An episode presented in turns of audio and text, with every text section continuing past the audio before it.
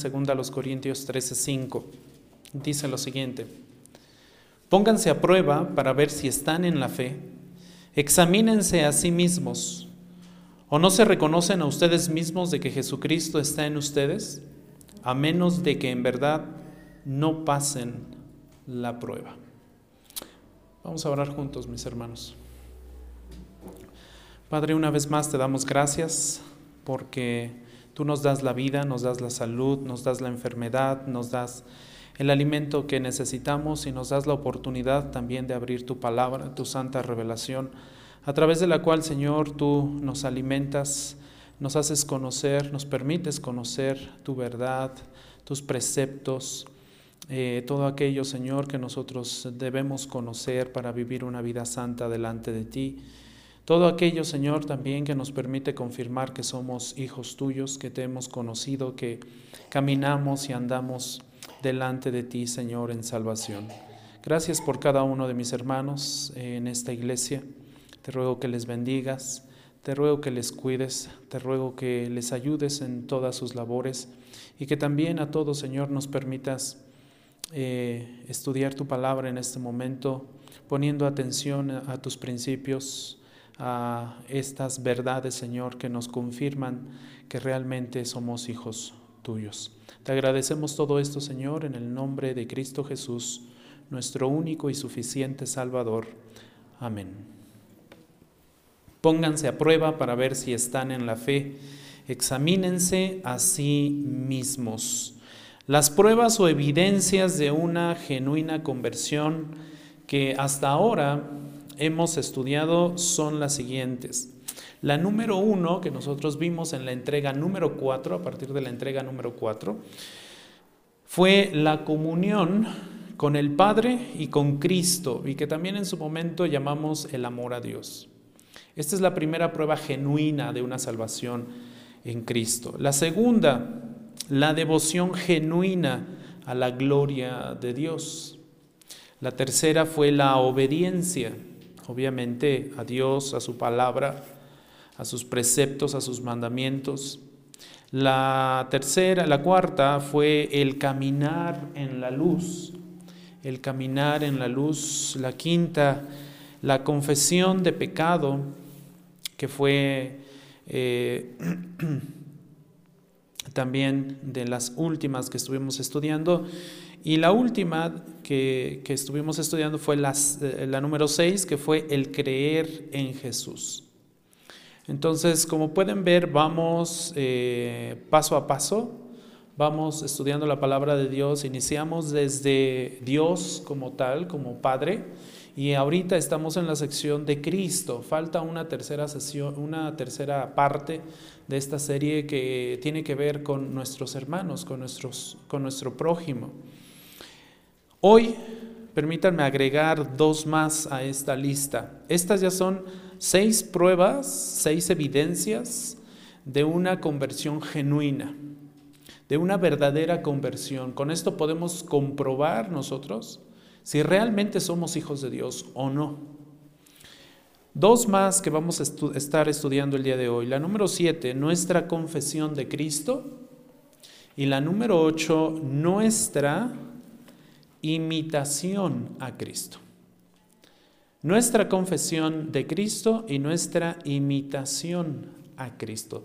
Esta sería la número 7 y la número 8 que vamos a estar estudiando el día de hoy. Vamos con la primera, nuestra confesión de Cristo. Nuestra confesión de Cristo.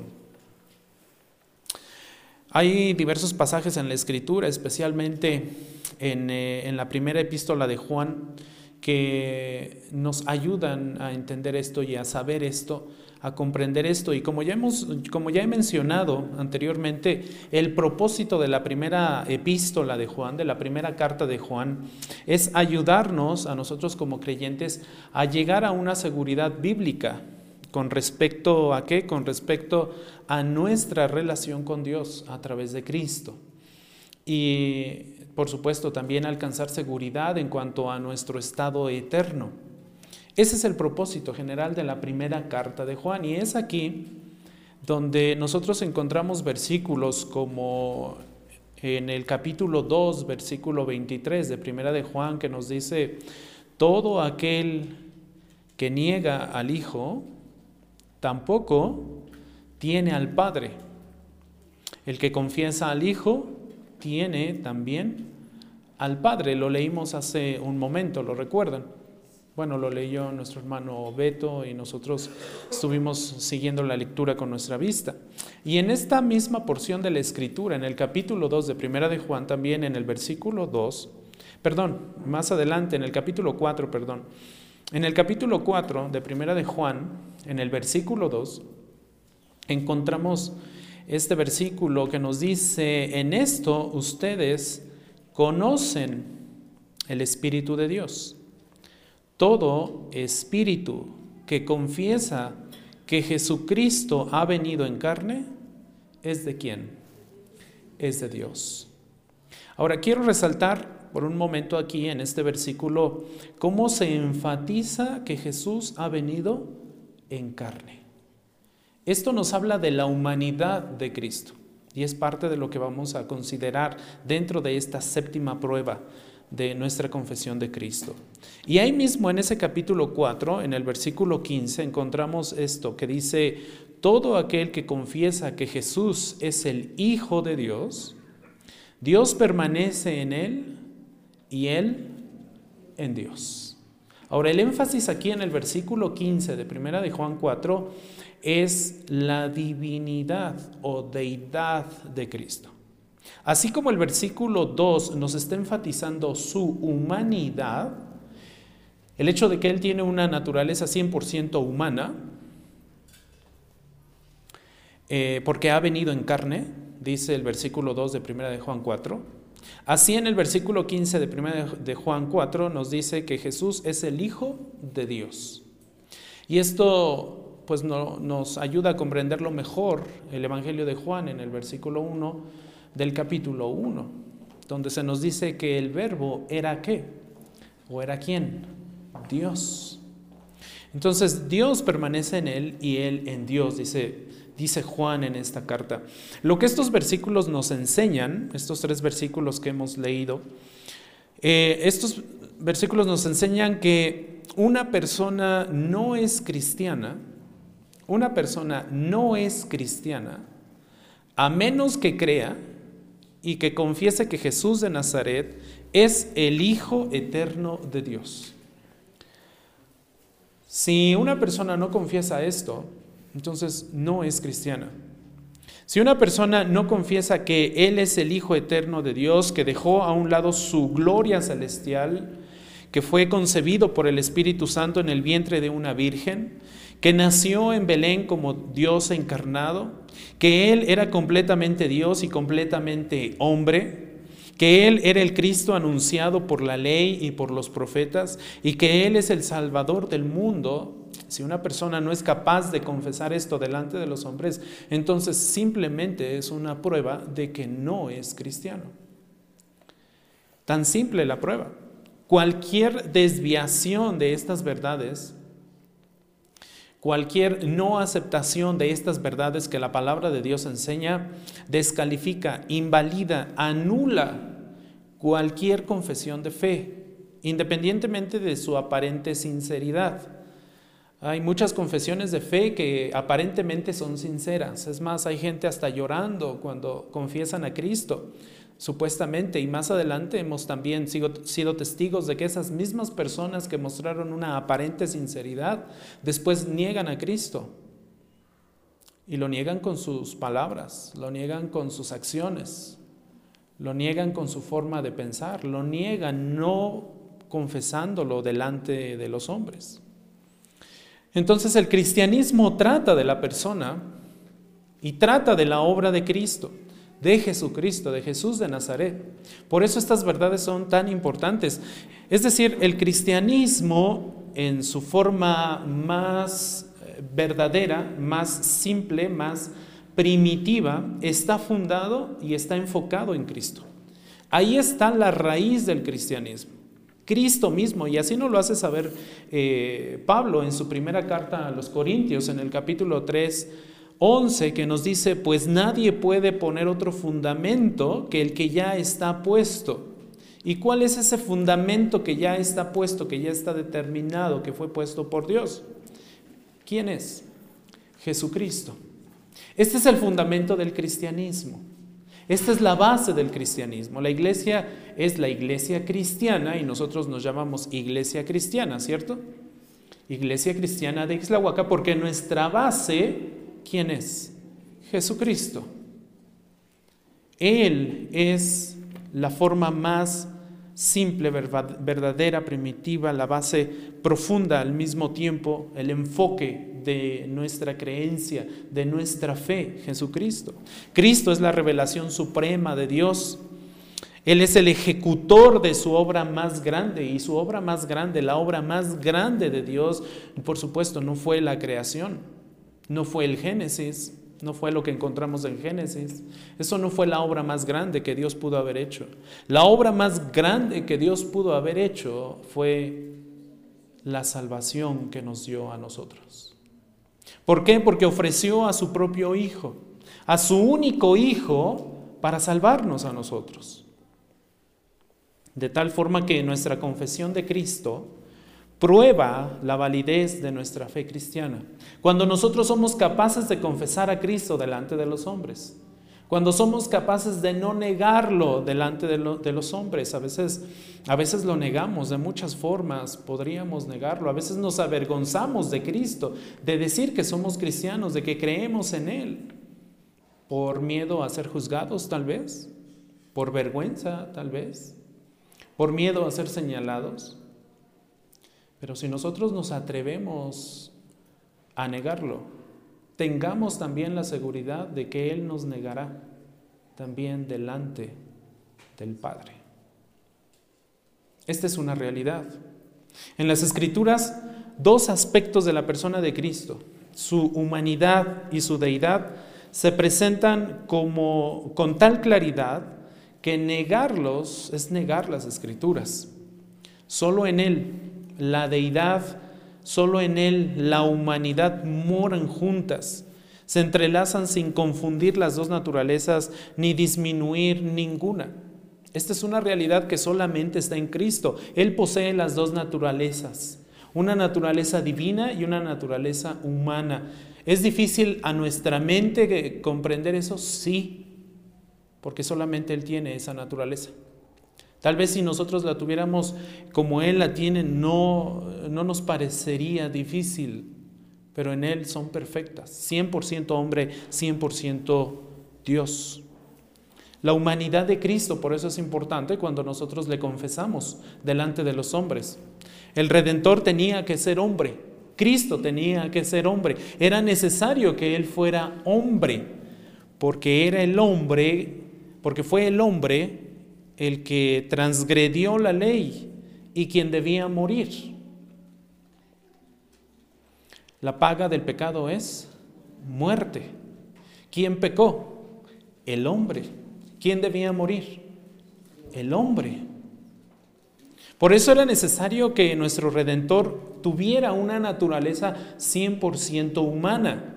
La muerte de todos los animales perfectos que han existido no habría sido de mucha ayuda.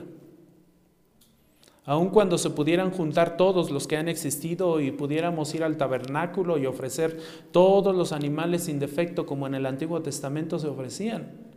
Aun cuando todos se juntaran, todos los que han existido en el pasado, en el presente y aún en el futuro, cuando todos esos animales, si fuera posible juntarlos, si fueran sacrificados y presentados delante de Dios, créanme que de nada serviría. ¿Por qué? Porque la palabra de Dios es muy clara en Hebreos cuando dice, porque es imposible. ¿Y qué significa imposible? Que no es posible.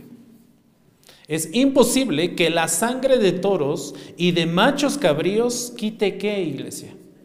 Los pecados. Así que toda esa sangre que fue derramada en el Antiguo Testamento con estos animales no nos podía salvar. Apaciguaba por un momento la ira de Dios, tapaba por un momento nuestro pecado como, como seres humanos, o en este caso el pueblo de Israel. pero no quitaba su pecado. Es imposible que la sangre de animales quite los pecados. El redentor tenía que venir entonces de nuestra estirpe, con nuestra naturaleza, tenía que ser carne de nuestra carne y hueso de nuestros huesos. Por ello Pablo escribe en Gálatas capítulo 4, versículos 4 y 5 lo siguiente, pero cuando vino la plenitud del tiempo, cuando el tiempo de Dios se cumplió, cuando, cuando el tiempo que Dios había determinado se cumplió, Dios envió a su Hijo. ¿Quién es su Hijo? Cristo, Jesucristo. Y noten esto, su Hijo fue nacido de mujer, nacido bajo la ley. Verso 5, y aquí está el propósito. Aquí está el fin de por qué Cristo vino a nacer de una mujer, a fin de que redimiera, de que salvara a los que estaban bajo la ley, para que recibiéramos la adopción de hijos. A fin de que Él pudiera hacer la obra que el Padre le había encomendado. ¿Cuál era esa obra? Venir a esta tierra a morir por los pecadores. Y nosotros pudiéramos ser salvados, redimidos. El pago que era necesario por nuestro pecado fue pagado por Él, por su sacrificio, y fuimos adoptados como hijos. Hoy somos hijos de Dios, gracias al sacrificio de Cristo, no gracias a nuestro buen comportamiento, porque muchas veces ni siquiera es buen comportamiento. Hebreos 2.14 también nos dice, así que por cuanto los hijos participan de carne y sangre, y esto habla de los creyentes, así que por cuanto los hijos participan de carne y sangre, también Jesús participó de lo mismo. ¿Y qué es lo mismo? Esa carne y esa sangre. Nos está hablando de su naturaleza humana. Propósito, dice el escritor a los hebreos. ¿Por qué Cristo tuvo que participar de lo mismo, de esa sangre y de esa, de esa carne?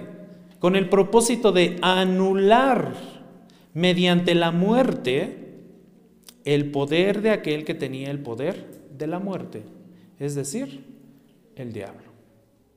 Con el propósito de anular al poder de la muerte sobre nosotros. ¿Nosotros merecíamos morir? Sí. ¿Por qué? Por nuestro pecado. Nosotros fuimos pecadores.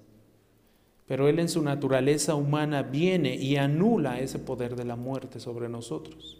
Hebreos 2.17, ahí mismo, tres versículos abajo, nos dice, por tanto, tenía que ser hecho semejante, y cuando dice tenía que ser hecho, está refiriendo a Cristo, está refiriendo a Jesús, tenía que ser semejante a quienes, a sus hermanos, ¿En qué? En todo. Está refiriendo a su naturaleza.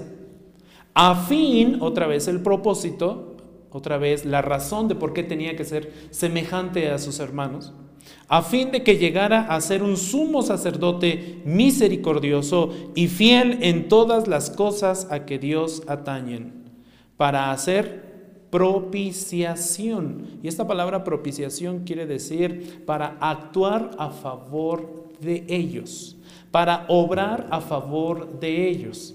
En otras palabras, para darles salvación, para reconciliarlos con el Padre. Es decir, eh, perdón, para hacer propiciación por los pecados del pueblo. ¿Era necesario que fuera humano? Sí. De otra forma, él no hubiera podido morir. Por eso Jesús tenía que ser hombre, hombre plenamente, al 100%, completamente humano. De otro modo no hubiera podido pagar el castigo por los pecados de los hombres.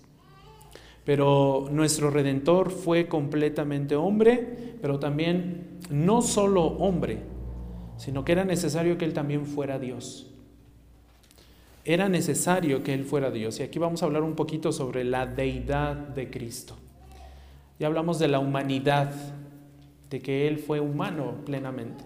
Era necesario, pero también era necesario que Él fuera Dios plenamente, que tuviera las dos naturalezas. Era necesario que Él también fuera Dios en todos los sentidos del término, en todo lo que esta palabra, eh, eh, en todo lo que esta naturaleza divina incluye. Desde todos los ángulos, desde todos los puntos de vista y en cada categoría, sin excepción alguna, Él tenía que ser 100% Dios en su naturaleza. ¿Por qué? ¿Por qué? ¿No era suficiente con que fuera hombre? No, no era suficiente con que fuera 100% hombre, porque solo Dios es Salvador. Si alguien puede salvar en este mundo, es Dios, nada más. Es el único Salvador. ¿Cómo sabemos que Dios es el único que puede salvar a la humanidad? Bueno, la palabra de Dios en Isaías, capítulo 43, versículo 11, también es muy clara. Cuando dice, yo, yo soy el Señor. ¿Quién está hablando? Dios. Dios el Padre dice, yo, yo soy el Señor. Y fuera de mí, noten esto, no hay Salvador. No hay otro que pueda salvar, es lo que está diciendo. Fuera de mí no hay otro que les pueda salvar, humanidad. Podrás creer en muchos dioses. Y ahorita tenemos para escoger en este mundo. Hay culturas que tienen más de mil, dos mil, tres mil, cuatro mil dioses. Pero solamente hay uno que puede salvar. Y dice Isaías, yo, yo soy yo soy el que soy. Y esta es una frase que nos recuerda a Éxodo, ¿recuerdan? Yo soy, le dijo a Moisés, ¿no? Ve y dile al pueblo que yo soy, te ha enviado el nombre de Dios. Yo soy el único que te puede salvar. No hay otro fuera de mí. No hay nadie más. Por tanto, si Cristo es nuestro redentor, entonces Él debe ser Dios. Si Cristo, si decimos que Cristo es nuestro Salvador, entonces también debemos decir que Él debe ser Dios porque no hay otro Salvador. Esto es lógica nada más. Si Él no es Dios, si nosotros decimos que Cristo no es Dios, entonces Él no es nuestro redentor. Y si decimos eso, entonces estamos diciendo también que estamos perdidos en nuestro pecado todavía que no hemos sido salvados y que no seremos salvados. Y que seguimos en un estado de miseria y condenación. Y somos de todos los hombres los más dignos de lástima, literalmente. Porque entonces no estamos creyendo realmente en nada ni en nadie. El nombre de cristianos no nos queda. Si nosotros no aceptamos que Cristo es Dios, que Cristo es el Redentor. ¿Quién sino Dios podría hacer la obra de salvación? Solamente Él. ¿Quién, quién sino Dios podría pagar el rescate? El sacrificio de un ser de valor infinito era necesario. El sacrificio de Cristo era necesario para redimirnos de la maldición, para redimirnos del castigo de la ley. Si Cristo no hubiera sido completamente divino, no hubiera podido pagar tal precio no hubiera podido soportar tal eh, desprecio, tal angustia, tal dolor, tal sacrificio. Humanamente hablando, lo que Él padeció en la cruz, ninguno de nosotros lo hubiera soportado. Ni siquiera hubiéramos llegado a la mitad del camino que Él tuvo que cargar su cruz y el madero. Yo creo que con las puras espinitas que nos hubieran puesto en la cabeza, ahí hubiéramos quedado. Con los puros latigazos es más, humanamente hablando. Por eso él tenía que ser divino. El Salmo 3.8 también nos dice, la salvación es de quién? Del Señor y de nadie más. Nosotros no podemos dar salvación. El pastor San mucho menos les puede ofrecer salvación. Hay personas que se atreven a decir, ay, voy a ir a salvar almas. Sí, será cierto que vamos a salvar almas. Nadie puede salvar almas. La salvación es del Señor. Sea sobre tu pueblo tu bendición, dice el Salmo 3.8. Necesitamos que, que el Dios contra quien nosotros hemos pecado pague el precio de nuestra redención, de nuestra salvación. El Dios que nos creó debe recrearnos. Esa fue su gran obra. Esa fue su obra máxima. Nos creó en Génesis. Nos dio el aliento de vida, ¿lo recuerdan? Como humanidad. Pecamos como humanidad. morimos espiritualmente. Y una vez que Él nos dio la salvación y nos llamó así, a través de su Santo Espíritu, entonces nos recreó, nos regeneró. Creímos en Él. Nuestra naturaleza cambió en un punto de su ministerio, del ministerio de Jesús. Cuando Jesús en Mateo 16, versículos 13 al 17, dice, cuando Jesús llegó a la región de Cesarea de Filipo, preguntó a sus discípulos, ¿qué dicen los hombres que es el Hijo de... ¿Qué dicen los hombres que es el Hijo del Hombre? Y ellos respondieron, unos dicen que eres Juan el Bautista, otros dicen que eres Elías, pero otros dicen que eres Jeremías y algunos ah, o alguno de los profetas, le dijeron sus discípulos. Y entonces Jesús les vuelve a preguntar en el versículo 15, ¿y ustedes? Ustedes, discípulos míos, ¿quién dicen que soy yo? Les preguntó Jesús, versículo 16.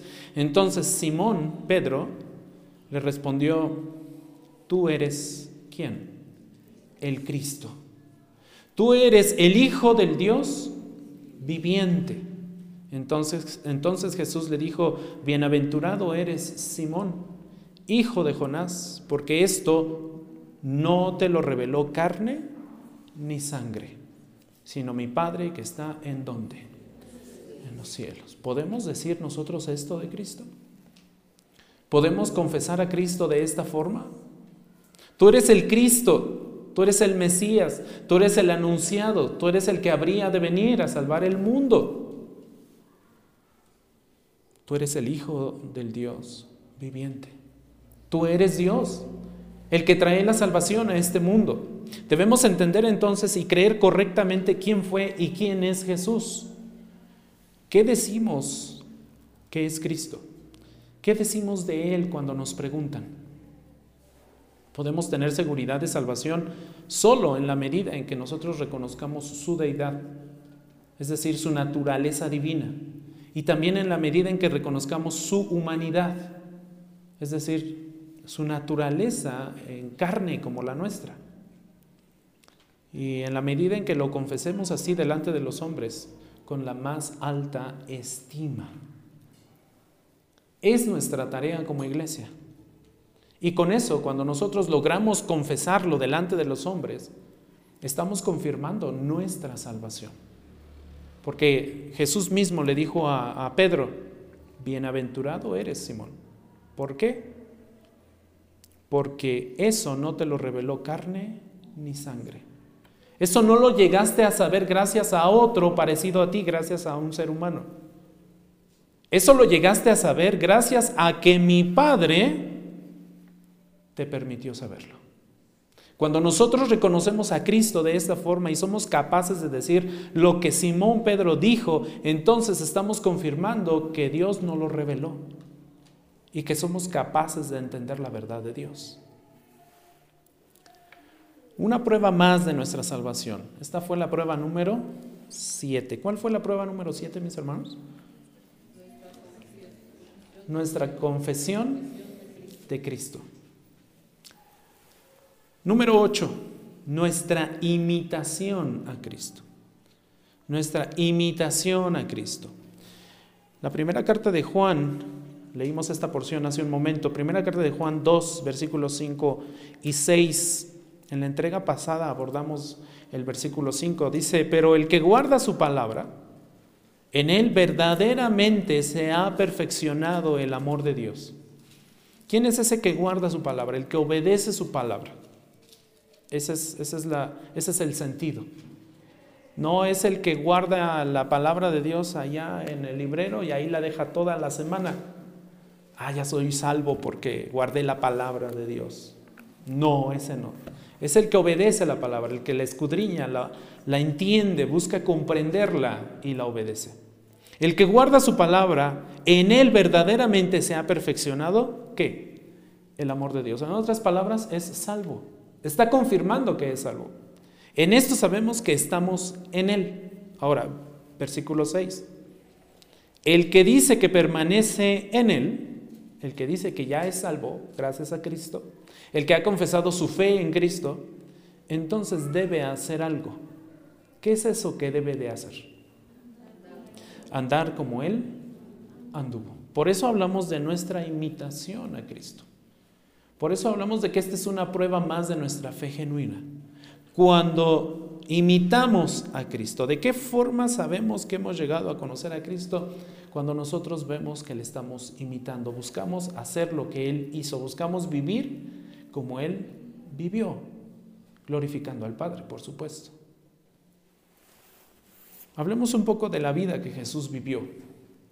Las escrituras afirman que el Hijo de Dios vino a este mundo en semejanza a carne humana. Ya lo leímos hace ratito, ¿no? Que Él era 100% hombre.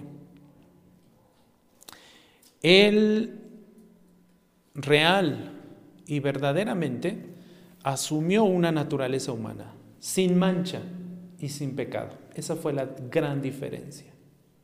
Fue como nosotros, vivió como nosotros, experimentó lo que nosotros, es más, fue tentado como nosotros. ¿Lo recuerdan? Fue tentado como nosotros, pero sin pecado. Y esa es la gran diferencia. Nosotros pecamos de muchas formas. Estuvo sujeto a muchas limitaciones, estuvo sujeto a muchas debilidades, estuvo, es más, tuvo sed, ¿lo recuerdan? Es más, lloró por su gran amigo. Eso nos refleja su humanidad, ¿no? Sufrió aflicciones, sufrió angustia. Padre, si es posible, pasa de mí esta copa. Estaba a punto de ser crucificado. Se dolió, tuvo aflicción, tuvo angustia muy fuerte ya cuando estaba a punto de ser crucificado. Esto nos refleja su humanidad.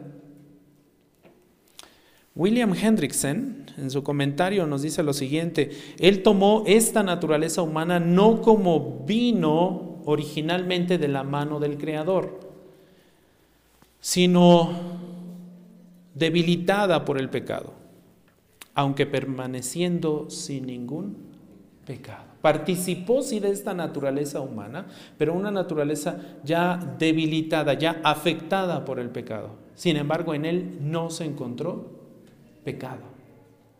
Él conocía nuestra debilidad, fue tentado en todas, en todas las cosas como nosotros, pero sin pecado. Permaneció santo, permaneció inofensivo, permaneció sin mancha, tal como nos lo dice Hebreos 7:26, porque convenía que tuviéramos tal sumo sacerdote, y ese tal sumo sacerdote es Cristo, es Jesús. ¿Y cómo era ese sumo sacerdote? Santo, inocente, inmaculado, apartado de los pecadores y exaltado más allá de los cielos. Convenía, era necesario que fuera así. Y en medio de su naturaleza humana y limitaciones también sabemos que Cristo nunca, nunca tuvo un momento en su vida en el que no amara al Señor en el que no se sujetara al Señor su Dios con todo su corazón, con toda su mente, con toda su alma, con todas sus fuerzas. Él vino a cumplir la voluntad del Padre y así lo dijo y así lo enseñó. Yo he venido a cumplir la voluntad de mi Padre. Cada acto que realizó lo llevó a cabo con la motivación perfecta de glorificar solo a Dios, ni siquiera de glorificarse a sí mismo. Su objetivo era glorificar el nombre de Dios, ya sea que comiera, ya sea que bebiera, ya sea que hiciera incluso las tareas más simples y básicas. Lo hizo todo para la gloria del Padre, de Dios. El Padre mismo dio testimonio de la perfecta obediencia de Cristo. Cuando en Mateo 3:17 el Padre dice, se oyó una voz de los cielos que decía, este es mi Hijo amado, lo estaban bautizando, Juan lo estaba bautizando. Y dice el Padre, este es mi Hijo amado en quien me he complacido. Donde quiera que miremos en el Nuevo Testamento encontramos testimonio de que la vida eh, de Jesús fue impecable, sin ningún tipo de pecado. Incluso los enemigos de Cristo reconocieron esta verdad. Sus mismos enemigos reconocieron que Él era perfecto y sin pecado. Por ejemplo, Judas, ¿recuerdan quién fue Judas? Judas el traidor. El mismo Judas, aquel que lo entregó con un beso, reconoció que él era inocente. En Mateo, en Mateo 24, 7 dice Judas, he pecado, entregando sangre qué? Inocente, dijo Judas. He pecado entregando sangre inocente. La esposa de Pilato, la esposa de Pilato le advirtió a su esposo, le dijo en Mateo 27, 19, y estando Pilato sentado en el tribunal, su mujer le mandó aviso diciendo, no tengas nada que ver con este qué? Justo. A los ojos de la esposa de Pilato Jesús era justo. En su crucifixión ya estaba, ya estaba en la cruz. Y al ver el centurión lo que había sucedido, glorificaba a Dios diciendo, ciertamente, este hombre era qué? Inocente. Sus propios enemigos estaban reconociendo que Él era perfecto, que Él era santo, que Él era el Hijo de Dios. Y el Nuevo Testamento da testimonio no solo de la vida sin pecado de Cristo, sino también de su justicia, de la vida justa que Él vivió, predicó el Evangelio a los pobres, proclamó la libertad a los cautivos, trajo la recuperación Trajo la recuperación de la vista a los ciegos, libertó a los oprimidos. Cuando abrió su boca para enseñar, el pueblo, el pueblo se asombró porque les enseñaba como quien tenía autoridad. Cuando tuvieron hambre, multiplicó unos cuantos panes y unos cuantos peces para alimentar a miles y sobró. No hizo falta liberó de demonios con su sola palabra. Simplemente ordenó a estos espíritus, a estos espíritus salir. ¿Y qué pasaba? Salían. Temían estos espíritus, limpió a los leprosos, sanó a los enfermos, resucitó a los muertos, a su amigo amado. Marcos 7:37 por eso nos dice, estaban asombrados en gran manera y decían, todo lo ha hecho como bien, perfecto. No hay mancha en él. Aún a los sordos hace oír y a los mudos hablar. Todo lo hace bien. Esta fue la vida que Jesús vivió. Esta es la vida que nosotros debemos imitar. Una vida totalmente sujeta al Padre. Cuando digo que debemos imitar la vida de Jesús, no, estoy refiriendo a que debemos este, querer andar haciendo milagros, y, no. Ya no, ¿creemos en los milagros? Sí. Milagros hechos por Dios, pero no creemos en los milagreros, ¿eh? Milagreros fuera. Cuando el pastor Sam quiera decirles, mi hermano, te voy a ungir porque voy a hacer un... No, no, corranlo de aquí córranlo a patadas. No, no, no. Ya no creemos en los milagreros. Creemos en los milagros que se dan por parte de Dios, porque Él es todopoderoso. No en milagreros. Esta fue la vida que Jesús vivió. La vida que nosotros estamos viviendo entonces. El que cree en Jesús debe andar como Él anduvo. La vida que estamos viviendo, a la luz de la vida impecable de Jesús que acabamos de ver, a la luz de estas obras gloriosas que realizó y que tenemos en los evangelios, ahí lo pueden leer, podríamos preguntarnos si andamos como Él anduvo, como dice primera de Juan 2.6, el que dice que permanece en Él, el que dice que cree en Él, debe andar como Él anduvo. Jesús con sus palabras está animándonos a, examinar la inclinación de nuestras vidas. ¿Seguimos andando según este mundo? Esa es una buena pregunta. ¿O andamos conforme a la escritura? ¿O andamos sujetos a Dios? ¿O andamos siempre buscando la gloria para Dios? Si andamos conforme a este mundo todavía, entonces debiéramos recordar lo que nos dice Pablo en su carta a los Efesios. Efesios 2, versículos del 1 al 3. Pablo nos recuerda, Él les dio vida a quienes? A ustedes. ¿Cómo estábamos nosotros, iglesia? Vean cómo estábamos. Estábamos muertos en nuestros delitos, ¿sí? Pecados, en los cuales anduvieron en otro tiempo según la corriente de este mundo, conforme al príncipe de la potestad del aire, el espíritu que ahora opera en los hijos de desobediencia. Entre ellos también todos nosotros, y Pablo se está incluyendo, entre ellos también todos nosotros, en otro tiempo vivíamos con las pasiones de nuestra carne, satisfaciendo los deseos de la carne y de la mente, y éramos por naturaleza qué? Hijos de ira, lo mismo que los demás. ¿Estamos aprendiendo a caminar como Cristo caminó? ¿Estamos buscando a andar como Cristo anduvo? ¿Hay evidencia observable y práctica de que estamos buscando imitar a Cristo en nuestra vida?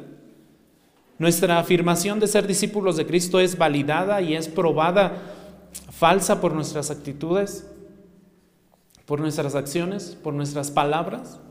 ¿Nuestra conducta diaria manifiesta más de Cristo y menos del mundo?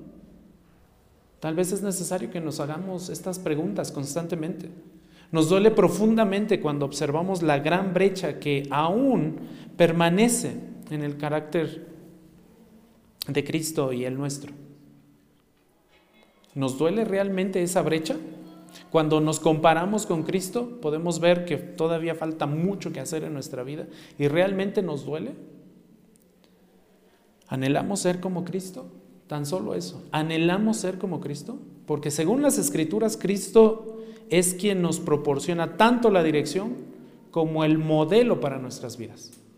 Cristo nos proporciona dirección y modelo para nuestras vidas.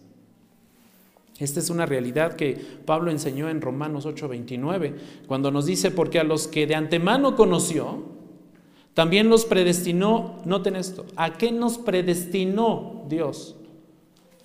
Cuando nos eligió a ser hechos como conforme a la imagen de quién? De su Hijo, para que Él sea el primogénito entre muchos hermanos. A eso nos predestinó Dios, a que cada vez más nos parezcamos a su Hijo, a Cristo. Primera de Pedro 2.21 también nos dice, porque para este propósito han sido llamados. ¿Quiénes?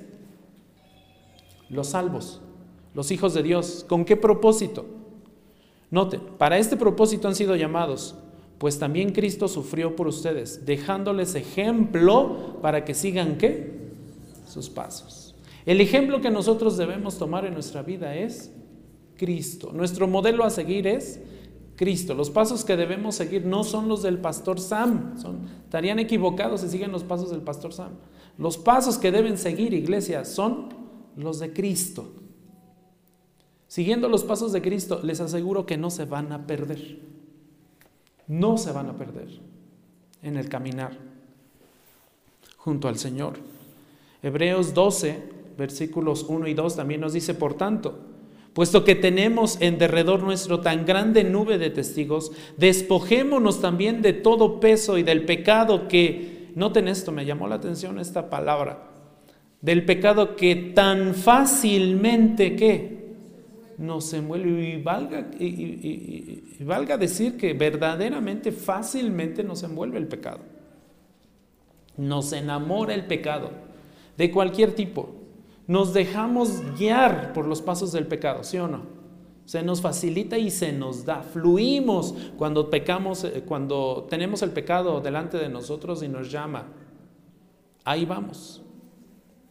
Corriendo vamos a pecar.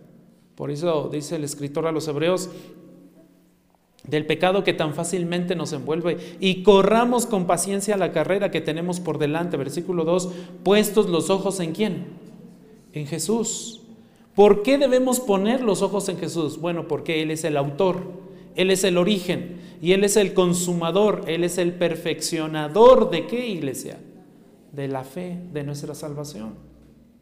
Si Él inició la salvación en nosotros, tengamos la certeza de que también perfeccionará esa salvación, terminará esa salvación.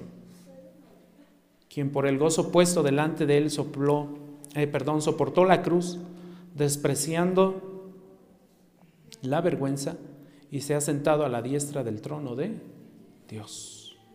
Cuando caminamos como Cristo caminó, tenemos en nosotros una prueba de conversión genuina, iglesia Cuando buscamos caminar y seguir los pasos de Cristo, entonces también estamos confirmando que somos hijos de Dios.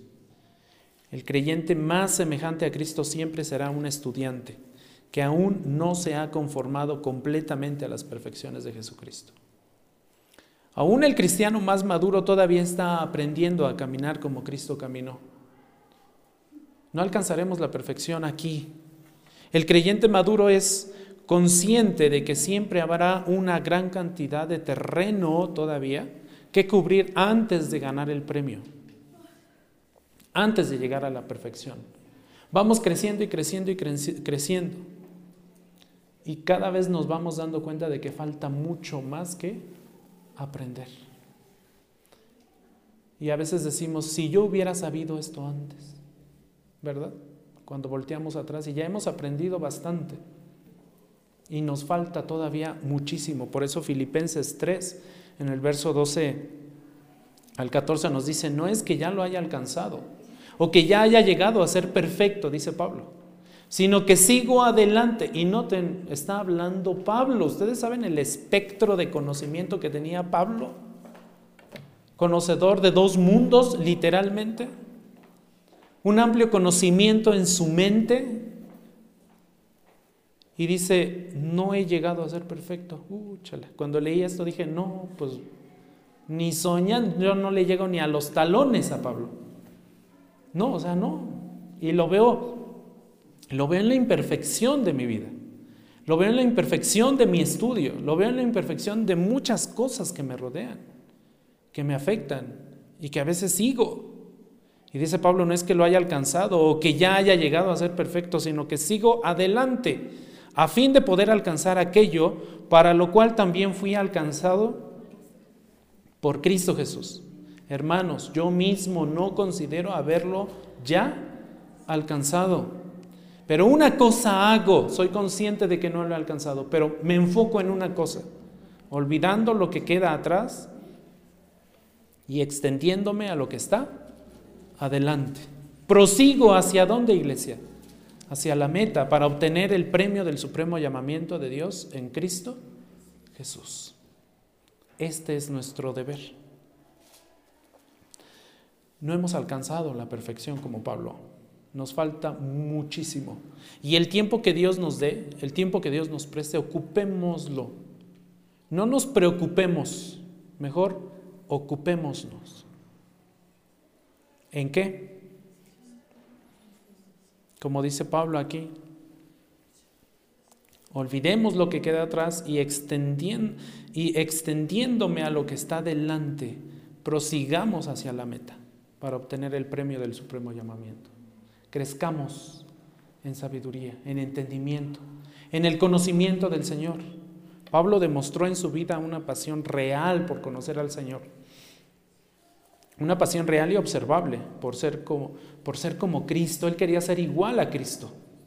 Él quería alcanzar esa meta. Al grado que en su primera carta a los Corintios, en el capítulo 11, versículo 1, nos dice, sean imitadores de quién? De mí, dice Pablo como también yo lo soy de Cristo. Pablo siempre estaba buscando imitar a Cristo en todo. Y decía, no lo he alcanzado todavía. Pero ahí voy, paso a paso en la carrera. Esa es nuestra tarea también. Y cuando hacemos eso, entonces estamos confirmando que somos hijos de Dios. Esa es evidencia de que somos hijos de Dios. Pero si no nos preocupa eso, entonces debería preocuparnos nuestra salvación y nuestra condición de salvación en la que estamos. Debemos examinarnos entonces a nosotros mismos a la luz de la Escritura. ¿Qué decimos que es Cristo? ¿Qué decimos de Él? ¿Le confesamos delante de los hombres? Y si le confesamos delante de los hombres, ¿cómo le confesamos? ¿Caminamos como Cristo? ¿Cuál es la meta? ¿Cuál es la inclinación de nuestras vidas? ¿Nuestra manera de vivir refleja una verdadera pasión por ser como Cristo realmente? Nosotros podríamos decirle a alguien más, imítenme a mí, así como yo estoy buscando imitar a Cristo. En la medida en que podamos responder sí a estas preguntas, podremos estar seguros de que de que hemos alcanzado una genuina conversión en nuestras vidas. Sin embargo, si, si compartimos las mismas metas con el mundo, si nuestros pensamientos, si nuestro tiempo, si nuestros recursos se enfocan en las actividades de este mundo y si admiramos lo que el mundo admira y si buscamos imitar sus formas, constantemente entonces deberíamos cuestionar la autenticidad de nuestra profesión de fe. Si la balanza se inclina más hacia el mundo, entonces deberíamos dudar de lo genuino de nuestra confesión de fe. Vamos a orar. Padre, te damos gracias Señor porque hoy nos has mostrado a través de tu palabra dos pruebas más, Señor, que nos permiten tener seguridad de salvación en ti.